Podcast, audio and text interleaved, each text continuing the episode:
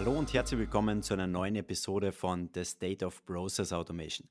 Mein Name ist Christoph Bacher und es freut mich, dass du auch heute hier wieder mit dabei bist. Heute zu Gast der CIO der Universität Salzburg, Herbert Lohninger. Er ist nun seit sieben Monaten in dieser Rolle und deshalb sprechen wir in dieser heutigen Episode genau über die ersten sieben Monate als CIO. Herbert Lohninger, herzlich willkommen. Hallo. Hallo Christoph, danke für die Einladung. Es freut mich, dass ich dabei sein kann. Sehr, sehr gerne. Freut mich extrem. Und vielleicht am Anfang nochmal ein, zwei Sätze von deiner Seite dazu. Wer bist du und was machst du genau? Also mein Name ist Herbert Lohninger, ich bin 43 Jahre, komme aus Salzburg, wohne im wunderschönen äh, Seengebiet von Salzburg, bezeichne mich selbst als Digital Native, äh, naturbezogenen Digital Native, sieht man vielleicht am Hintergrund.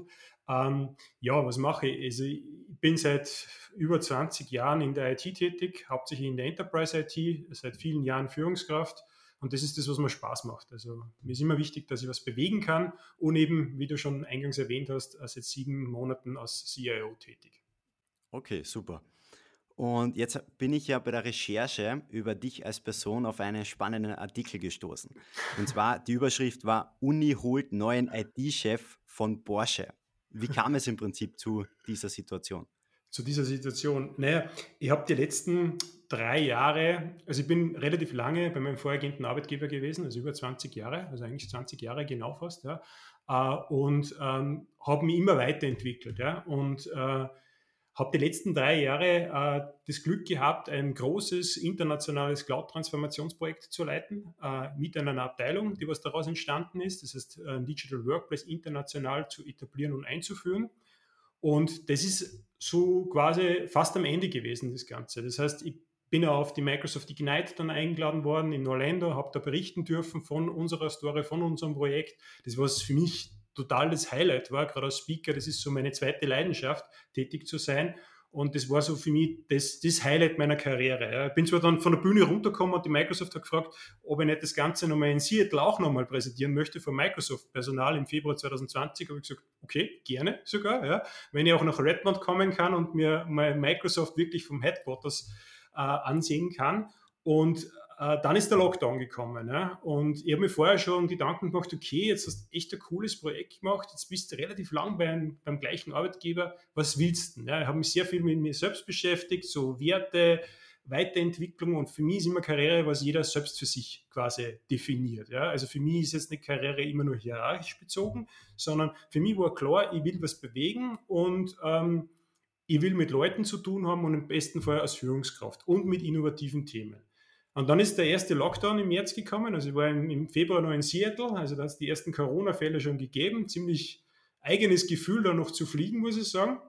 Ist aber alles gut gegangen und dann kam der Lockdown und da hat man einfach mehr Zeit zum Nachdenken. Also sehr viel mit der Familie verbracht etc.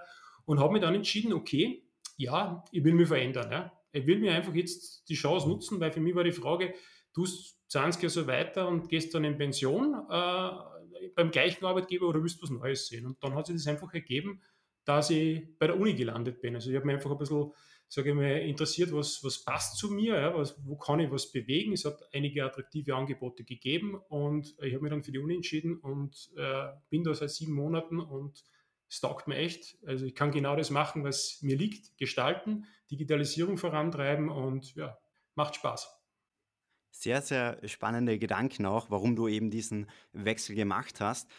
Du hast jetzt im Prinzip schon die Rolle oder wie du die Rolle des CIOs siehst, ein bisschen beschrieben. Und mhm. lass uns da gerne nochmal in die Tiefe gehen. Mhm. Was ist deine Definition oder auch deine Erwartungshaltung? Wie siehst du persönlich die Rolle des CIOs in den nächsten paar Jahren? Wie entwickelt sich diese? Ich glaube, es hat sich schon die letzten drei Jahre sehr zum Positiven entwickelt. Also früher war der CIO eher der Systemerhalter, also der, der was halt geschaut hat, dass alles läuft, meist im eigenen Rechenzentrum etc. Mittlerweile reden wir schon von Cloud-Transformation, von hybriden Rechenzentren oder generell Services in der Cloud, von Innovationen, von Methoden wie Design Thinking etc. Äh, und Teilweise hat es Konzerne gegeben, wo ein CDO dann platziert worden ist in den letzten Jahren. Ich kann mich nur erinnern, ich war vor, vor vielen Jahren auf einer Podiumsdiskussion, auf einer Veranstaltung und bin zum Thema CDO gefragt worden. Da ist gerade das Thema aufgekommen, ob die Rolle Zukunft hat. Ja. Das war total spannend, weil es noch keiner einschätzen hat können. Ja. Und ich muss sagen, ich glaube, diese CDO-Rolle oder dass man die platziert hat, hat einen gewissen Schub quasi ausgelöst. Ja. Es hat vielen alteingesessenen CIOs gezeigt, hey, ihr müsst euch um Innovationen kümmern. Ja. Ich glaube aber nicht, dass das CDO Prinzip weiterhin so bestehen wird, weil in meinen Augen soll das, und da kommen wir jetzt zu, zum Blick in die Zukunft, der CIO übernehmen. Und in vielen Bereichen sieht man auch, dass es gut funktioniert, beziehungsweise auch die CDO-Rolle nicht funktioniert hat. Weil meistens haben beide Rollen am gleichen Vorstand oder an die gleichen CEO quasi berichtet, aber nicht immer zusammengearbeitet oder die gleichen Ziele verfolgt. Ja. Der eine hat sich irgendwie übergangen gefühlt, dass er da ein CDO irgendwie nebenbei hingesetzt worden ist. Und das sieht man auch jetzt, glaube ich. Also weg natürlich vom Systemerhalter, wobei das die letzten drei Jahre schon so passiert ist in meinen Augen, hin zum äh, Treiber der Digitalisierung jetzt einmal vorwiegend, aber nicht nur jetzt rein von, das, von den Systemen her, sondern auch Prozessverbesserungen aufzuzeigen oder Digital Business Modelle quasi etablieren im Unternehmen. Gerade wenn jetzt jetzt Beispiel ein Hidden Champion, der was wirklich eine große äh, sage ich Tradition hat in der Vergangenheit, zu schauen, was könnten neue äh, Produkte sein im digitalen Bereich, ja, mit Abo-Modellen verbunden etc. Also das, glaube ich, ist schon die Aufgabe auch da vom CIO, das mit zu entwickeln und aufzuzeigen, wo es Potenzial gibt das ist so meine Einstellung, wo die Reise hingeht. Mhm. Und so wie du es jetzt gerade beschrieben hast, das Aufgabenfeld ist ja extrem breit. Wir haben auf der einen Seite eben natürlich die Erhaltung der Infrastruktur. Wir haben auf der, einen, der anderen Seite Treiber der Innovation, die digitale Transformation vorantreiben. Der dritte Punkt ist das Thema neue Geschäftsmodelle entwickeln. Wie gehst du da persönlich vor, um da auf der einen Seite mal den Überblick zu bewahren und auf der anderen Seite auch wirklich tief einzutauchen in die einzelnen Kategorien? Das ist, ist natürlich immer spannende Herausforderung. Und wie ich den Job natürlich angetreten habe, war für mich mal genau das Punkt, der Punkt Überblick. Ja. Ich habe mir mal einen Überblick verschafft, okay, wie schaut die Organisationsstruktur aus in der IT, welche Teams haben wir, bin auf gewisse Sachen draufgekommen, okay, äh, was müssen wir dann jetzt als erstes angehen, habe da mal ganz stark priorisiert, das heißt einfach einmal vielleicht eben Silos aufbrechen, äh, einen Wir-Gedanken zu schaffen in der IT, so wir sind der IT, ein bisschen an Spirit reinzubringen, aber natürlich auch gewisse Prozessverbesserungen. Wir haben Kanban zum Beispiel im Februar eingeführt, arbeiten jetzt übergreifend mit, mit Kanban, sehr nach einem pragmatischen Ansatz und das ist auch so was, was mich, glaube ich, ausmacht. Ich will nicht jetzt großen Overhead produzieren, sondern ich will einfach mir die Arbeit erleichtern, transparent zu sein und schnell zum Ziel zu kommen. Also das Thema Geschwindigkeit ist mir immer sehr, sehr wichtig. Ja. Zwar nicht um jeden Preis, muss ich auch sagen, aber das ist einfach so ein Thema. Dann professionelles Projektmanagement äh, einzuführen und zu etablieren. Weil man redet schneller mal von Projekt. Ja? Nur was ist jetzt ein Projekt? Wann spricht man in seiner Organisation von einem Projekt? Und das ist, glaube ich, von Organisation zu Organisation unterschiedlich. Und ich habe einmal gesagt, okay, wir müssen uns einmal überlegen, wann ist es für uns ein Projekt? Und wir haben jetzt zum Beispiel so ein einfaches Excel, so ein Projekt-Tailoring, ja, wo man einfach gewisse, also sage ich mal, Anforderungen oder Kategorien ausfüllt und da purzelt dann raus, ist es ein normaler Kleinauftrag, der was normal mit Kanban quasi abgewickelt wird, ist es ein Projekt oder ist es ein Large-Projekt, weil der Large-Projekt ein größeres Projekt ist, wo du ganz andere Governance quasi dabei hast, ja. Und ich glaube, das ist schon einmal einfach, wenn man sich gewisse Methoden sich überlegt, was hilfreich ist und das muss immer zur Organisation passen, ja. Und natürlich, was mir immer wichtig ist, der Mensch muss bei mir immer im Vordergrund sein. Das hat meine ganze Karriere schon irgendwie äh, sich durchgezogen. Also ich habe ursprünglich einmal als Techniker angefangen, war im Support, habe dann äh, eine Teamleitung übernommen etc. Für mich war immer wichtig, dass der Benutzer arbeiten kann. Also die IT muss ihn unterstützen, äh, dass er optimal arbeiten kann. Da hat keiner nur von Digitalisierung gesprochen. Und so führe ich meine, meine, meine Teams das ist mir auch wichtig, dass ich in der Führung immer den Menschen im Vordergrund stehen habe. Das heißt, dass eine Aufbruchstimmung ist, dass man sagt, okay, man will was bewegen, die Leute können sich, sage ich mal, einbinden, sie können ihre Ideen vorschlagen und dass es ein Wir-Gefühl ist. Ja. Und ich glaube, das ist uns die letzten sieben Monate echt ganz gut gelungen und wir haben echt einen guten Spirit. Ja.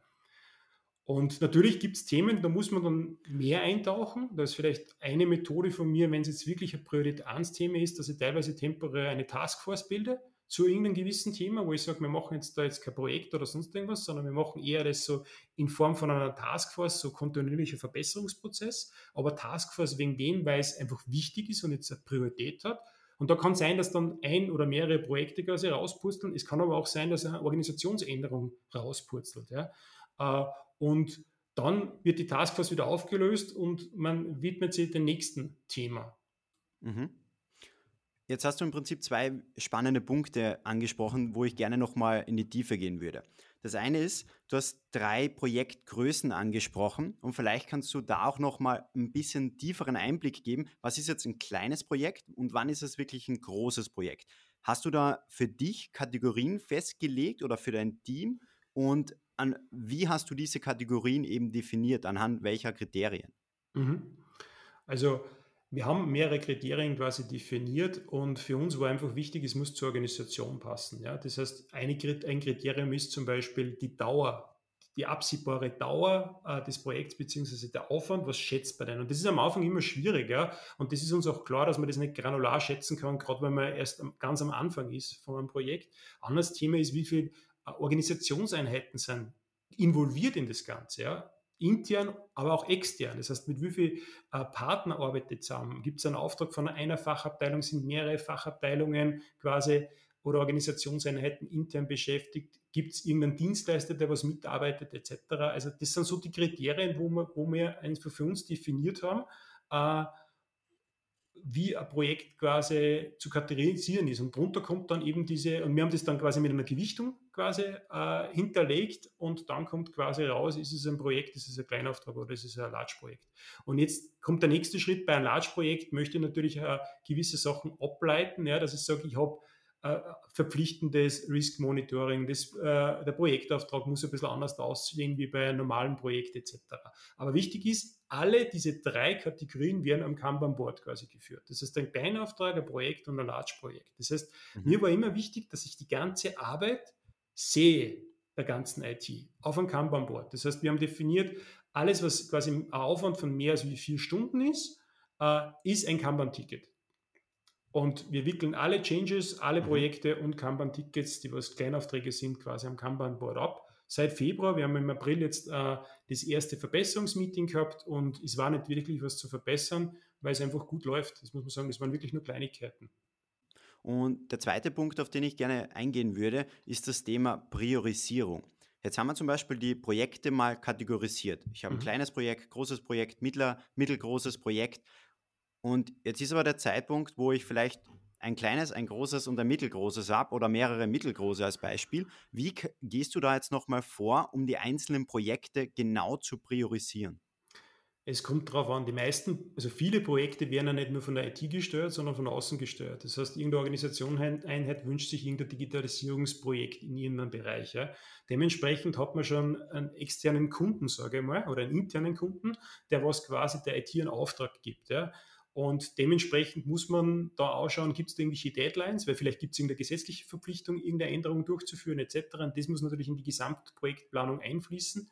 Mir ist einfach nur wichtig, dass man dann alle Projekte dann auch wirklich in einem Chart hat. Ja. Das heißt, ich habe eine eigene Projektmanagementstelle bei mir etabliert äh, mit März äh, diesen Jahres äh, aus PMO quasi wo ich sage, da fließt alles zusammen. Also das ist jetzt eine Person, der was jetzt nicht die Projektleitung selbst immer macht, sondern er macht hauptsächlich Monitoring. Also die Projektleitung kann irgendwo liegen. Mir ist einfach nur wichtig, dass wir mhm. quasi gewisse Standards oder gewisse Tools, gewisse Empfehlungen quasi rausgeben und sagen, das ist hilfreich, ja, und die Kategorisierung natürlich machen, das Monitoring machen und natürlich auch, sage ich mal, es gibt bei mir zum Beispiel jeden Mittwoch gibt es ein Projektmonitoring-Meeting, ja, wo wir über diese Projekte, aber auch nur über diese Projekte und Large-Projekte quasi äh, drüber schauen und schauen, okay, sind wir im Plan, sind wir nicht im Plan.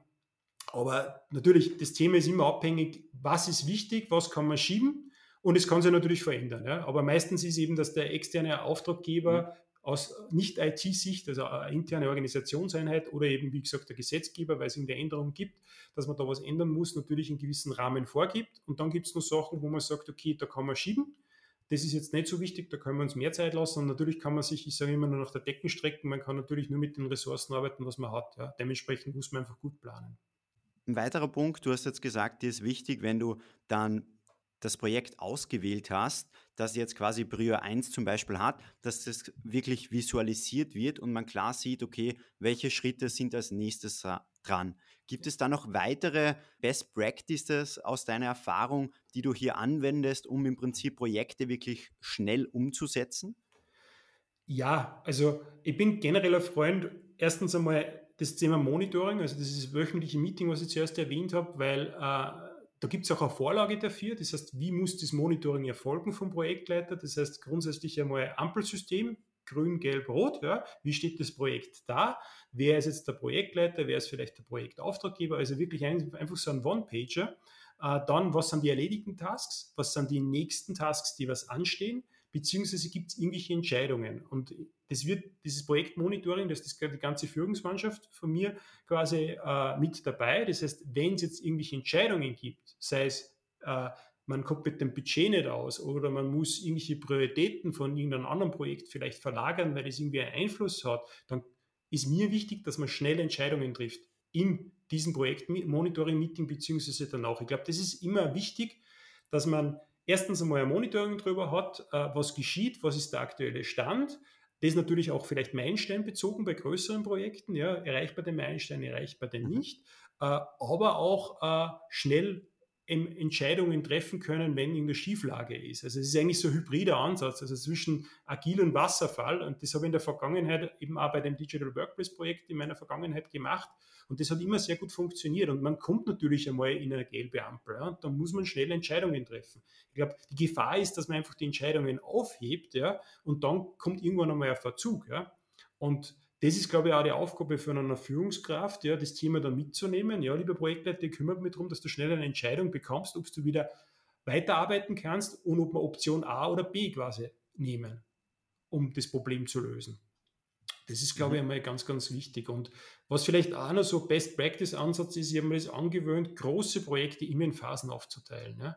Das heißt, wenn es wirklich irgendein Monsterprojekt ist, äh, dann muss ich sagen, bin ich kein Freund, das Monsterprojekt als Ganzes zu sehen, sondern ich teile es in Phasen, also man kann sagen Meilensteine auf, wobei bei diesen Phasen ist mir wichtig, dass schon was geliefert wird. Ja. Das heißt, dass ich wirklich mit gewissen Punkten live gehe. Das hat in meinen Augen schon einen psychologischen Aspekt auch, weil erstens einmal zeige ich meinem Kunden, wir liefern. Ich zeige meinen Mitarbeitern, ja, wir haben geliefert. Ja. Das ist nämlich, glaube ich, auch ganz, ganz wichtig. Wir haben schon einen gewissen Teil geschafft und wir sind online. Äh, und äh, man kann sich dann im nächsten Schritt auf diese Phase 2 quasi konzentrieren. Und man sage ich mal, man liefert, man wird ernst genommen und das hat natürlich was mit dem Thema Geschwindigkeit auch zu tun. Ja? Mhm. Und jetzt haben wir viel über Strategien ähm, geredet, Best Practices. Was hast du denn vielleicht so in den letzten Jahren gesehen oder auch gelernt, wo du sagst, auf die Dinge, das sind wirklich die Stolpersteine, die sollte man eigentlich vermeiden, wenn man eben neue Projekte zum Beispiel umsetzt. Hat sich da irgendwas herauskristallisiert für dich? Ja, also das, was ich jetzt erst erwähnt habe, also ich habe schon viele Projekte gesehen, wo viel geredet worden ist. Ja. Also gerade äh, bevor man überhaupt das Projekt gestartet hat, dass viel geredet worden ist, viele Abstimmungen quasi erfolgt äh, sind, aber das Projekt noch nicht einmal wirklich in die Umsetzung gegangen ist. Und ich bin einfach ein Freund, der was mhm. einfach ins Machen kommen will. Also ich, ich habe da vor kurzem so einen netten Satz gelesen, Ideas are nothing, execution is the game. Und das ist, glaube ich, auch das, was zu meiner Arbeitsweise passt. Also mir ist immer wichtig, dass man einfach ins Machen kommt und Ergebnisse liefert. Und das ist ja für mich wichtig, dass ich das auch meinen Stakeholdern quasi immer zeige. Ja. Wir wollen ins Machen kommen und ich glaube, ein wichtiger mhm. Aspekt ist, dass man immer einen pragmatischen Ansatz hat. Ja. Man kann ja alles übersteuern, überplanen, viel mehr quasi reinplanen, es komplizierter zu machen. Ich glaube, es ist oft wichtig, dass man es einfach simpel sieht. Ja. Und konzentriert, dass man einfach anfängt. Ja? Weil jeder kennt das und das ist schon auch in vielen IT-Organisationen, das habe ich auch in der Vergangenheit gesehen, immer Thema, dass man 120 Prozent geben will. Ja? Wobei der Kunde will vielleicht gar nicht 120 Prozent. Ja? Der will vielleicht 80, 90 Prozent, aber er will halt das Tool oder diese Umsetzung einfach haben, ja? dass er mal beginnen kann mit einem Digitalisierungsthema etc. Und ich glaube, das ist einfach wichtig, dass man das auch zeigt, es geht einfacher. Ja? Äh, ich glaube, es ist einfach wichtig, dass du den, den Auftraggeber das auch äh, quasi äh, zeigst ja, und den Auftraggeber da mit ins Boot nimmst. Ja. Wenn du das der Organisationseinheit, der Fachabteilung etc. hast, äh, die was jetzt mit einem Projekt kommen, dass du auch die begleitest und berätst, wie man das Ganze am besten angeht. Ja.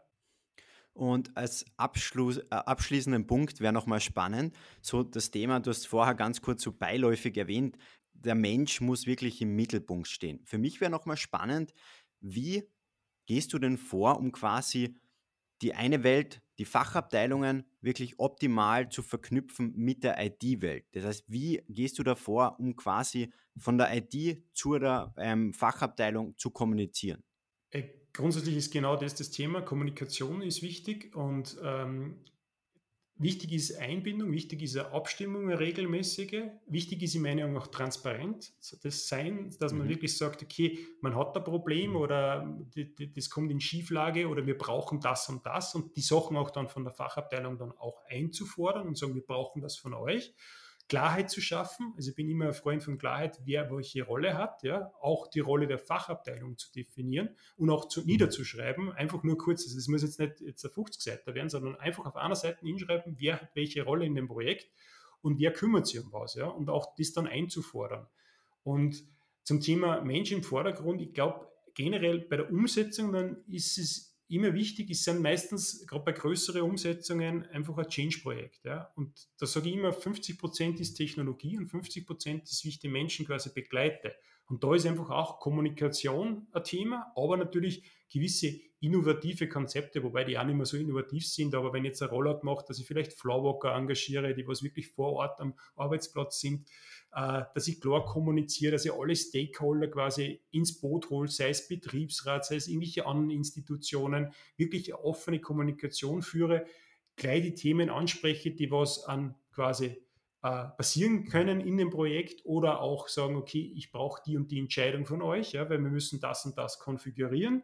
Uh, und natürlich auch das Thema, die Angst zu nehmen. Ja. Gerade Digitalisierung und wenn es dann Richtung Machine Learning, AI etc. geht, haben wir viele Angst. Ja. Das ist einfach wirklich gut übersetzt, uh, einen Nicht-ITler quasi oder Digitalisierungsexperten einfach uh, mitzuteilen, ja, was wirklich dahinter steht, wo die Vorteile sind und dass der Mensch nicht quasi abgelöst wird, sondern der Mensch hat ja gewisse Vorzüge, ja, die was sehr, sehr gut sind, die was eine Maschine nie machen kann, wie Empathie etc. Ja. Aber andere Sachen, das der, Masch der Maschine zu überlassen, ja. zum Beispiel irgendwelche Automatismen oder andere Themen. Ja.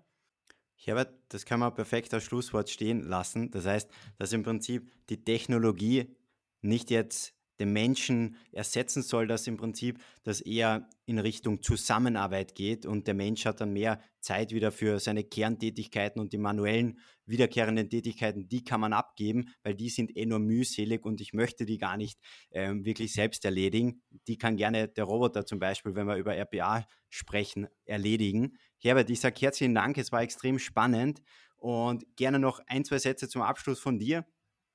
Ja, danke für das Interview. Habe es auch total spannend gefühlt. Danke äh, für die Chance, äh, da am Podcast mitzuwirken. Finde ich total super, muss ich sagen. Und ich glaube, Austausch ist immer ganz, ganz wichtig, ja, weil von dem lernt man.